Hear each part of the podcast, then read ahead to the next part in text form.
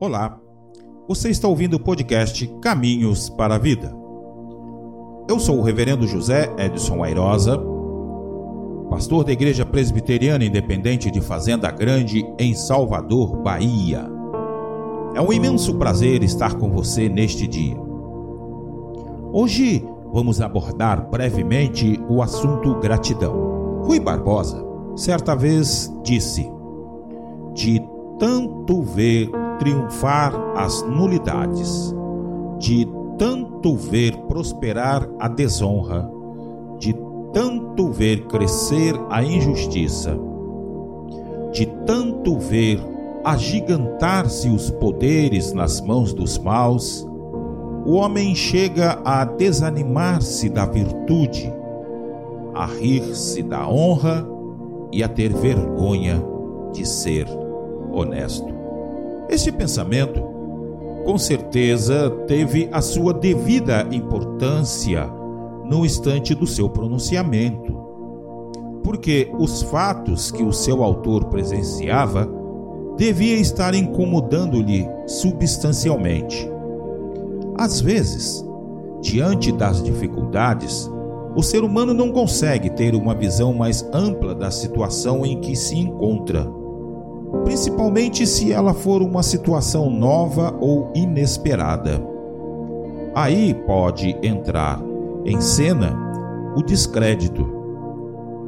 Olhando para os dias atuais, vê-se claramente que a sociedade precisa então buscar e acreditar a todo tempo que qualquer circunstância é susceptível de mudança tanto a busca como o fato de se acreditar só terão êxito se houver uma expressiva mudança de hábitos comportamentais da parte das pessoas, ou seja, passar de uma realidade cujo espírito predominante é o de descrença para uma realidade fundamentada no espírito da gratidão.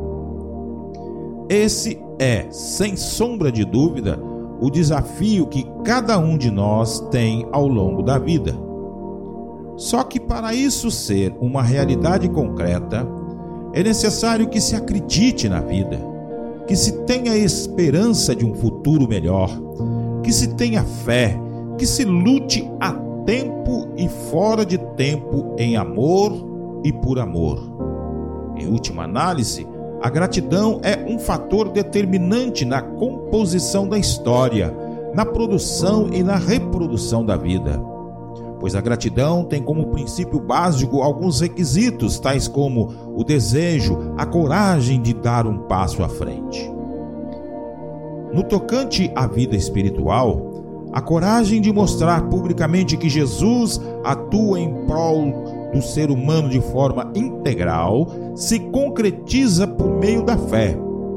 Por isso, é de suma importância destacar quão triste é quando o ser humano não consegue expressar o espírito de gratidão. Não faça parte desse grupo. Seja grato pelas mínimas coisas que acontecem em sua vida, pois todas as coisas com correm para o bem daqueles que amam a Deus.